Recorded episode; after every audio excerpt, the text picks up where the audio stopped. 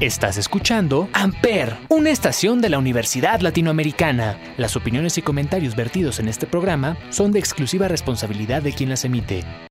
Amper Radio presenta. Esto es En Busca de Respuestas. Y hoy vamos a tocar un tema controversial, no apto para todos. Es sobre la muerte. Chan, chan. Ah, pues sí, mira, la muerte este, es aquel proceso terminal en donde pues básicamente acabas con tu vida. Entonces, Bueno. mueres. Falleces. Se termina todo. Termina. Dejas de vivir, dejas de respirar. Güey, un dato, un dato curioso que vi sobre la muerte es que cuando te mueres, lo último que, que pierdes es el, el último sentido que pierdes es el oído, güey. Exacto, sí. Es, es- Todavía cuando mu- mueres, tu alma queda como por unas horas todavía en tu cuerpo. Sí, por eso es, es bueno, dicen que es bueno quedarse con, con el familiar o con el cuerpo, pues, este, y estar con él porque aún así siguen como estando ahí, o sea, ya no está vivo, pero Te que siguen sigue ahí, escuchando. ajá. De hecho, tu cuerpo se puede seguir moviendo minutos después de que mueres. Ah, sí, sí, sí. De hecho, se supone que son contracciones musculares. También se pueden dar en las cuerdas vocales, que se hagan ruidos. E inclusive se puede levantar el cuerpo completamente. Muchas veces por eso se pensaba que los cuerpos estaban poseídos en otras épocas. Pero es una reacción muscular. Me puedo parar a hacer un concierto, ¿no? Entonces, después de morirme. Sí. no tan así, pero... Así como Mau y el Katy Perry, ¿no? no sé qué, güey. Igual cuando te amputan una parte del cuerpo, esa parte se sigue moviendo tiempo después, unos minutos. ¿Un poco? Y tienes un reflejo de todavía tener el miembro. Sí, se llama, se o sea, se llama dolor fantasma o... Sí. Ah, sí. Este. Sí, sí, sí, sí. Sensación fantasma. Ajá, exacto. Y aparte, otro, otro, otra curiosidad es el, el que tocan, bueno, al menos yo lo he tocado mucho en, en- como en el, en el tema de los 4H, este, o sea, del hip hop, que dicen mucho sobre los 21 gramos que se pierden al morir, porque supone que son, es lo que pesa como el alma. O sea, tu cuerpo deja de de pesar 21 gramos menos, porque supone que sale tu, el alma. Sí, sí. Sí sé cuál dices. El duelo, el duelo de la muerte pasan por cinco estados, que es la negación, ira, depresión y aceptación. Eh, esto, pues, en mi experiencia a mí nunca me ha pasado porque nunca yo he vivido como una pérdida de un ser querido que quiera tanto, entonces, pues, aún yo no paso por esas etapas del duelo. ¿Alguien de ustedes sí? Lamentablemente sí. ¿Alguien quiere compartir alguna experiencia? De hecho, no Ah. sé, este, no, no sé si les ha pasado que como que cuando están en el funeral y todo eso no se dan como cuenta de, o sea, no les causa tanto impacto como cuando ya después, no sé, entras a su cuarto y ves como sus cosas, así como que ya te afecta más, ¿no? Que cuando estás en el funeral. Sí, Sí. por las experiencias más que nada, ¿no? Los momentos que se han vivido. Y, y pues lo que te duele más, supongo, de la pérdida es que pues ya no vas a tener tiempo con esa persona. Entonces es, es lo que más duele de que no... Como que en ese momento no te la crees, ¿no? Sí, no. Y no, ya hasta después te das cuenta. Realmente sí, ¿no? También podemos observar que nuestra cultura tiene una percepción distinta de la muerte que otras, ya que muchos consideran que vemos la muerte como, como un proceso y le damos dos fechas importantes que vienen siendo el primero y el 2 de noviembre, donde les rendimos tributo o les hacemos ofrendas a nuestros muertos este, para que ellos puedan encontrar la paz y encontrarse con nosotros estos dos días. Se supone que en, en la religión, se supone que el, el primer día sería el Día de Todos los Santos, que se celebran aquellos muertos de la iglesia. Y el segundo día sería para la gente común. Sin embargo, también se tiene otra otro pensamiento donde el primer día es para los niños y el segundo para los adultos. Sí, ¿quién no ha puesto su ofrenda, ¿no? En su casa o cosas así. O sea, se me hace que es una tradición muy padre. Y pues, a comparación de otros países, en México lo vemos como una fiesta, ¿no? Sí, es como el momento que tienes o el día que tienes para que tus seres queridos regresen y les pones la comida que les gustaba, lo que les gustaba tomar. Hay mucha gente que va a los panteones y hace sus ofrendas ahí, se me hace algo muy bonito. Realmente es una tradición muy padre porque de hecho cuando vienen de otros países vienen a, les gusta venir en estas fechas porque es creo que México es de los únicos países que tiene eh, la tradición de celebrar a un muerto. Entonces, porque yo he visto como a los españoles que dicen, pues, ya, o sea, ya se murió, pues, ya, o sea, no, no ya X, pero sino que, pues, adelante con, con lo que sigue, pero vamos a seguir recordándolo, pero no hay una fecha que los conmemore. Oigan, ¿y ustedes tienen miedo a morir? Sí. Sí. Pues siento que más que miedo de morirme es miedo de mi familia, de lo que pueden llegar a sentir los seres, mis seres queridos o las personas que me quieren y están a mi alrededor. Más que el miedo de morirme, o sea, a mí no me da tanto miedo morir, me da miedo qué va a pasar con mi familia, porque creo que tú te mueres y ahorita vamos a hablar sobre si creen, o sea, qué creen que pasa después de la muerte, pero yo creo que tú te mueres y ya no sufres. En cambio, la gente que se queda es la que se queda sufriendo. Eso Sí. es lo que a mí me da miedo. Normalmente afecta más a tus familiares cuando, se- o sea, te mueres, obviamente va a afectar a todos alrededor porque los va a deprimir, va a pasar lo que ya habíamos hablado del duelo. Y pues en sí tú, no, o sea, ya ahí quedaste. Es como lo que le dicen como a las personas que ponen o, o comentan que se quieren suicidar. De que, o sea, pues, o sea, sí, mátate, nos das igual, pero, o sea, dicen así, ¿no? O sea, lo que estoy diciendo, que, que luego les comentan así de que sí, o sea, mátate, pero, o sea, lo que no estás pensando es el daño que tú le haces a, es- a esos seres queridos. O sea, al final de cuentas, quien la va a sufrir más son tus papás, tus abuelos, ah, tus amigos, o sea, realmente, pues al final tú te mueres y ya, pero, o sea, quien les haces daño es a esas personas queridas. Sí, creo que todos vamos para allá. Es feo cuando se muere un familiar. Porque, o sea, cuando se muere alguien joven, porque nuestra cultura es, eres viejito y te mueres, pero nunca nos enseñan de niños que también siendo niño te puedes morir, que puedes tener familiares, primos, amigos, que siendo jóvenes pueden morir y es algo que no nos enseñan, porque sí, sabemos que la vida es, naces, creces, te reproduces y mueres. O sea, todos tenemos pensado que somos viejitos y cuando seamos viejitos nos vamos a morir, pero pues pueden pasar mil cosas y puedes morir antes. Creo que hasta morir para sa- sale caro porque, o sea, tienes que pues tus papel, el trámite, este, la tumba que quieras, dónde vas a ser enterrado. Bueno, es que eso también depende mucho de si quieres una creo. caja de muerto o te creman. Ajá. También depende de, o sea, hay cajas de muertos muy caras, hay unas que son como más económicas. Bueno, mi familia trabaja en, en funerarias, entonces más o menos sé un poco al respecto. Y, y sí hay muchos tipos de cajas y también se puede, puedes tener el cuerpo y velarlo, que ya te cobran como, pues, el velatorio.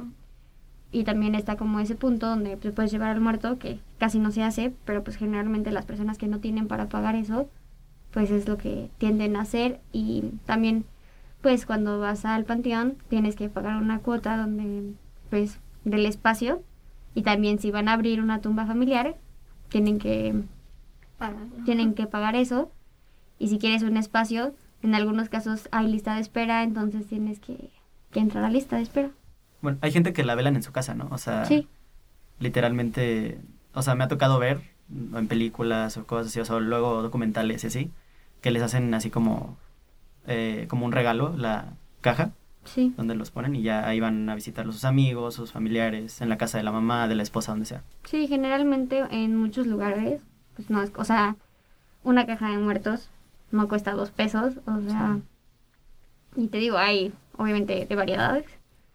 Y pues muchas veces las personas lo que hacen es como de que hacen una colecta dentro de las personas que quieren a la persona para poder cubrir todos esos gastos. Y también en los casos que son religiosos pues también se les hace una misa especial o se le hacen rosarios.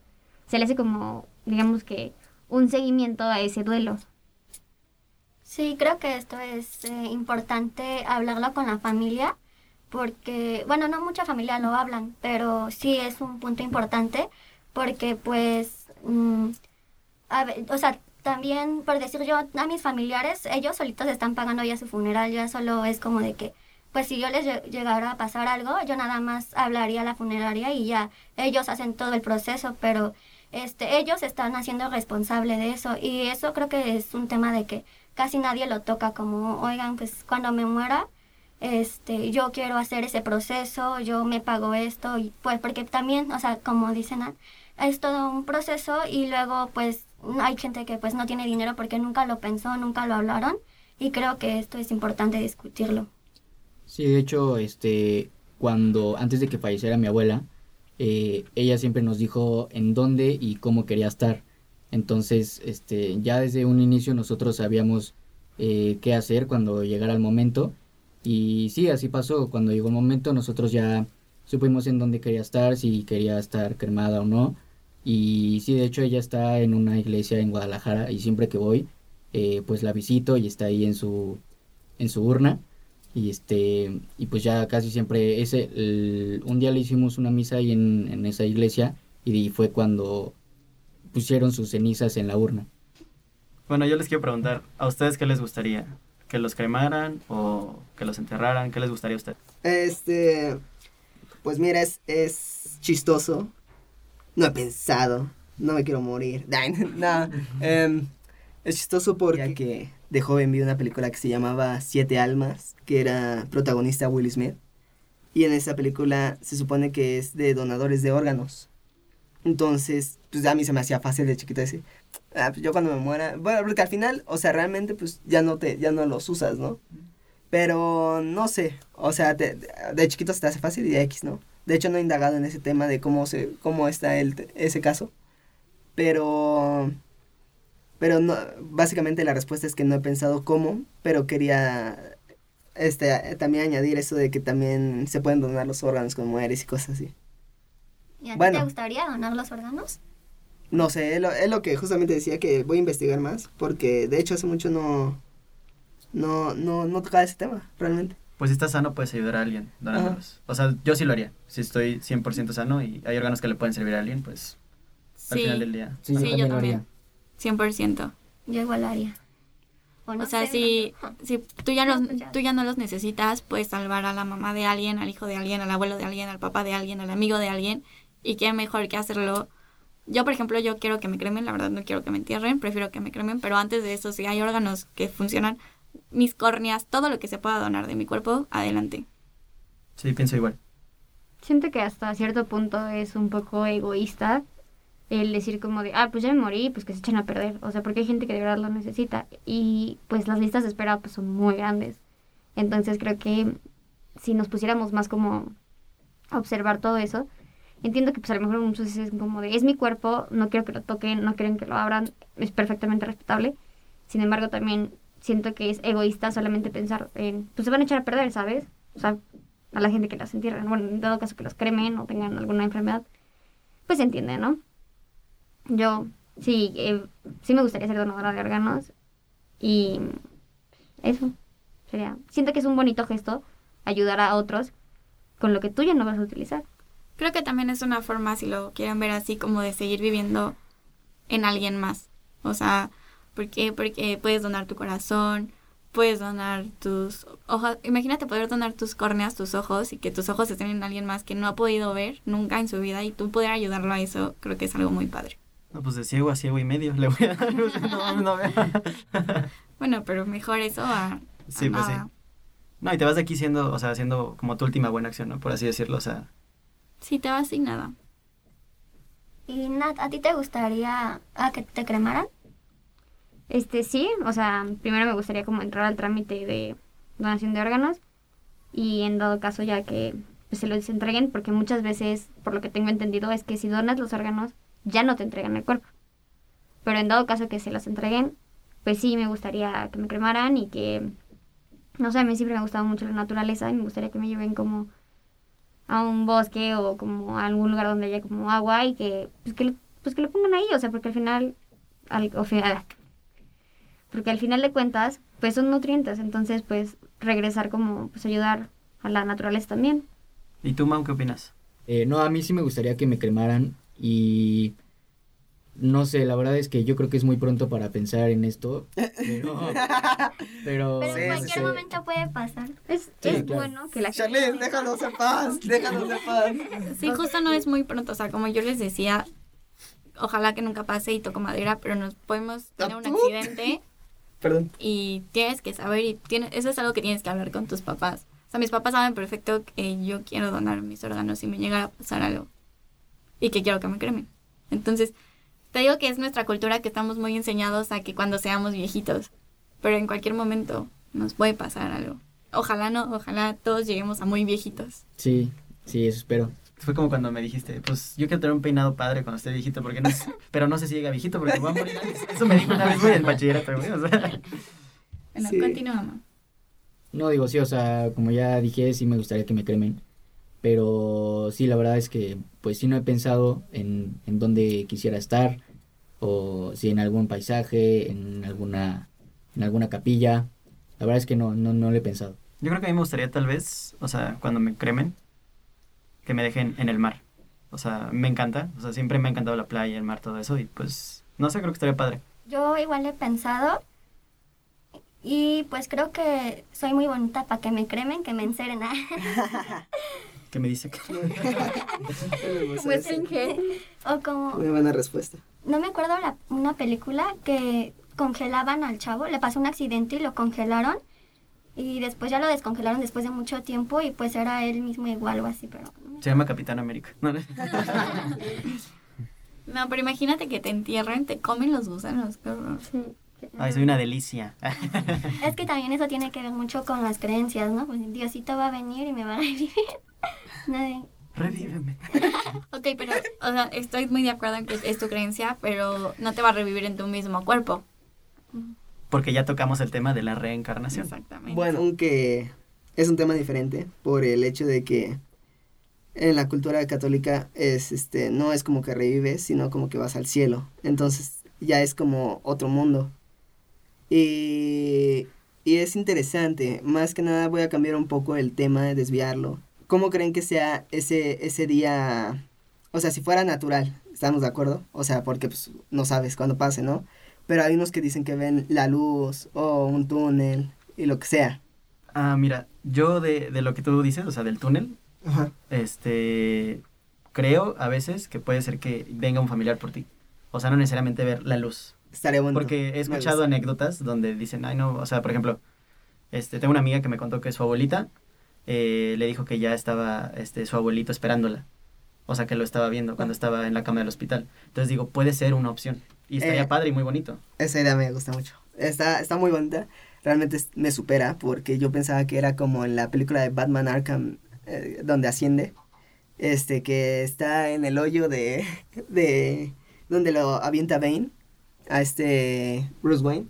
Y entonces este Bruce Wayne intenta pues tener que salir, ¿no? Y entonces, ah, ascender. Y entonces ahí cuando asciende es cuando tú con- consigues el, el pasar al, al otro mundo. Pero, o sea, es una concepción que hace un, un güey que no tiene nada que hacer. Es un mensaje, es un significado de la película. Como que lo da a entender. O sea, hay muchas formas de entenderlo, pero sí, sí entiendo. Lo del Ajá. túnel, la luz, la cárcel, Ajá, todo entonces, eso. es una forma de verlo, o sea, no... O sea, tú consideras eso como la muerte. O sea, después de la muerte. No, no, no lo considero así, es como una teoría, ah, pero... Pero sí está... Me gustó la, la, como la planteó mi amigo, mi amigo Emiliano. Igual creen que, que vemos nuestra vida cuando vamos a morir. O sea, hay gente que dice que ve como una película, o bueno, que cree que puede ver como una película de su vida. Puro ¿Ustedes drama, creen? caray. De hecho, me recuerda a una, a una escena donde, en Los Simpsons, de las primeras ocho temporadas, donde este, donde, donde este Homero dice, este, acabo de ver mi vida pasar, porque supone que iba a morir, dice, y es muy aburrida, entonces creo que pasaría algo igual, hasta, pero, bueno, no, no. Yo me acuerdo cuando Homero dijo, no, hubiera estado bonito si entendía la referencia, pero X. ¿Ustedes cómo ven lo, lo que dijo Mar?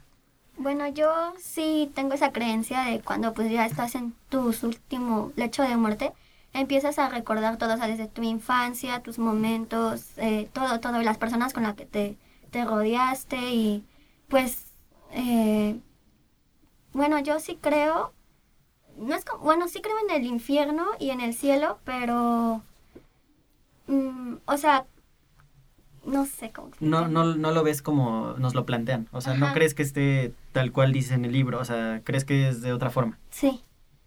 Ok. Es como hay personas que, pues, o sea, creen en Dios, pero en la iglesia no tanto. O sea, como que tienen otra, otro concepto a su manera. Sí, o De- sea, yo creo que cuando te mueres, eh, tu alma asciende y llega a un plano donde pues tú estás como reflexionando sobre toda tu vida, lo que hiciste, y después asciendes a otro donde pues dices, no, sí me porté, me considero buena persona y estás como, ah, me considero buena persona y ya estás como en el cielo, en el paraíso se podría decir, pero ese paraíso no es como te lo plantean que estás con Diosito, sino que tú, como tu mente es tan poderosa, yo creo que tú ya vas con esa percepción y cuando te mueres te quedas en ese plano como de lo que tú crees, o sea, lo, donde a ti te gustaría estar, pues, como tú, en el mar, ¿no? Y cuando asciendes, pues, este, tú te quedas en ese plano de estar en la playa, con tus amigos, con tu familia, no sé. ¿Sabes de qué me acordé? Me acordé de un video de un chavo que se supone muere y entonces llega como al cielo, por así decirlo, es un como lugar blanco y empieza como a preguntar así, o sea, preguntarle, no a Dios, o sea, preguntar así, hacer como preguntas al azar, así como, por ejemplo, eh, ¿cuántos huevos revueltos me comí? Y sale así el número, como que le da todas las respuestas de su vida.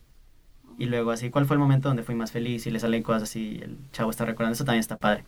¿Ustedes qué opinan? Ok, te quedas como en el limbo y por eso dicen que, este, pues hay almas todavía aquí porque están en el limbo y no pueden se quedaron con un problema que resolver o tienen muchas dudas o así y pues dicen que te quedas en el limbo, ahí es donde reflexionas, te mandan a la tierra como para terminar lo que no hiciste y ya de ahí asciendes a, al cielo o si no lo puedes nunca resolver te quedas como en esa parte del limbo. ¿Ustedes creen en eso? Como la película de Ghost.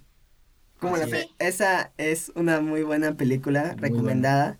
Es porque es es de las. Es muy buena, muy buena. Muy buena película, Mao. Este, también, hablando de películas, podría ser como. Como la película de Coco, donde esa, ahí te plantean que al ser querido vive hasta que hasta que lo siga recordando. O sea, si pues así de uh, ¿cómo, ¿cómo, decía? Te empiezan a olvidar. Sí, que, que o sea, que cuando los empiezan a olvidar. Cuando empiezan a olvidar es cuando van ya desaparecen. Sí, que mueren así al 100%. Ah, literal.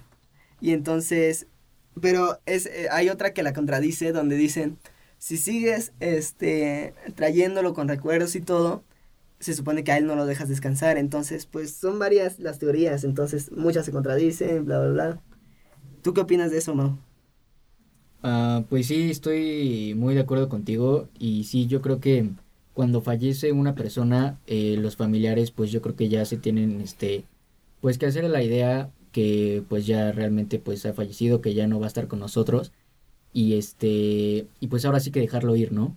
Porque pues sí como tú dices, si los familiares aún no lo superan o más bien eh, no, no de que lo olviden, eso no eso no jamás, pero sí yo creo que sí tienen que superar ese tema para dejarlo ir y pues yo creo que ya que pues ahora sí que el fallecido se quede tranquilo. Yo pienso que está bien dejarlo ir de o sea, de tu sufrir, por así decirlo pero este, o sea, recordarlo con cariño. O sea, yo creo que no lo dejas descansar cuando estás sufriendo respecto a su muerte. Pero si tú lo recuerdas con cariño, o sea, los buenos momentos y, ay, o sea, no sé, me acuerdo de mi papá, cosas así, yo creo que está bien. Sí, claro. Ahora los dejamos con esta canción de Coco llamada Recuérdame de Luis Ángel Gómez Jaramillo.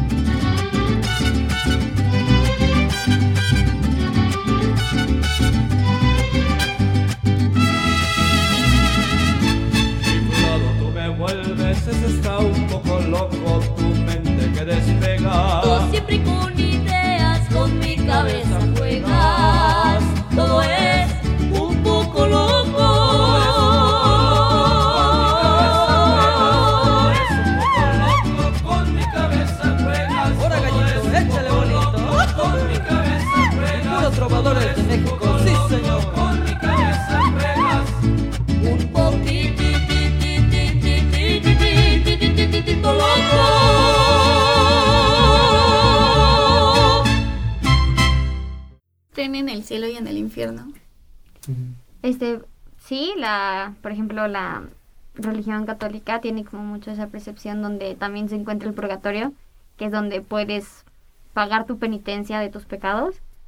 Y, por ejemplo, muchas culturas y tienen como la percepción de, de que el infierno tiene como niveles o pasas por ciertas etapas para poder como tener una penitencia.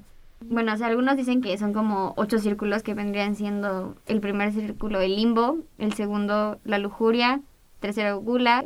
Son los siete pecados Ajá, capitales, exacto. entonces, según esto, dependiendo de- del pecado, es al piso que vas. En primer lugar, hay que dialogar si de verdad crees en el infierno o no. ¿Tú, Ishua, crees en el infierno o no? Sí, ¿Sí? sí, es porque soy católico. Sí. Perfecto. ¿Tú, Yo, yo también creo en el infierno y el cielo. ¿Tú, Yo-? Sí, yo sí. No sé, como que ahorita siento que no tengo una religión en sí, se supone que soy católica, pero... Pues sí, puede ser que creo más en el cielo que en el infierno, pero pues sí, Existen opciones, ¿no? Por ahí, así deja. Bueno, entonces como que concluimos que de otra forma. Somos creyentes de las dos cosas. Por ejemplo, ustedes porque, o sea, ustedes creen en los fantasmas, que es otra parte de la muerte, o sea, la gente que se queda, ¿creen en eso? Yo sí, porque bueno, o sea, yo he experimentado cosas paranormales, entonces creo que... Sí, cuenta. Yo eh, antes vivía eh, por aquí, eh, en la del Valle, ahí por López Cotilla, y haz de cuenta que la casa en la que vivía, pues ya estaba viejita, o sea, ya tenía mucho rato. Y, este, por lo que nos contaron los vecinos, antes había un señor viviendo ahí que hacía brujería. Entonces, este, pues llegamos, o sea, cuando llegamos encontramos un chingo de cosas. Encontramos eh, unas esferas, así como de vidrio, y encontramos unas fotos como con, este, como con taches en las caras de un señor. Todos eran el mismo señor. Y, este, haz de cuenta que él lo hacía todo en el sótano. O sea, eh, teníamos un, un sótano que nunca usábamos. O sea, ahí teníamos todas las cajas como de lo que ya habíamos, o sea, lo de la mudanza que ya no cabía arriba movían cosas, se caían cosas y no era así como que estuvieran mal puestas, o sea, eran cosas que estaban hasta el fondo y salían volando o así. Entonces, yo, yo sí creo por eso, o sea, tuve experiencias bastante raras. Y bueno, lamentablemente se nos volvió a acabar el tiempo, pero espero les haya gustado, les haya entretenido esto. Pueden seguirnos en nuestras redes sociales donde es en búsqueda de respuestas guion bajo. Ahí podrán encontrar también todos los usuarios de, de los participantes de este podcast. Y bueno, sin, más, sin nada más que decir, muchas gracias por su atención aquí en Amper Radio. Amper Radio presentó Amper, donde tú haces la radio.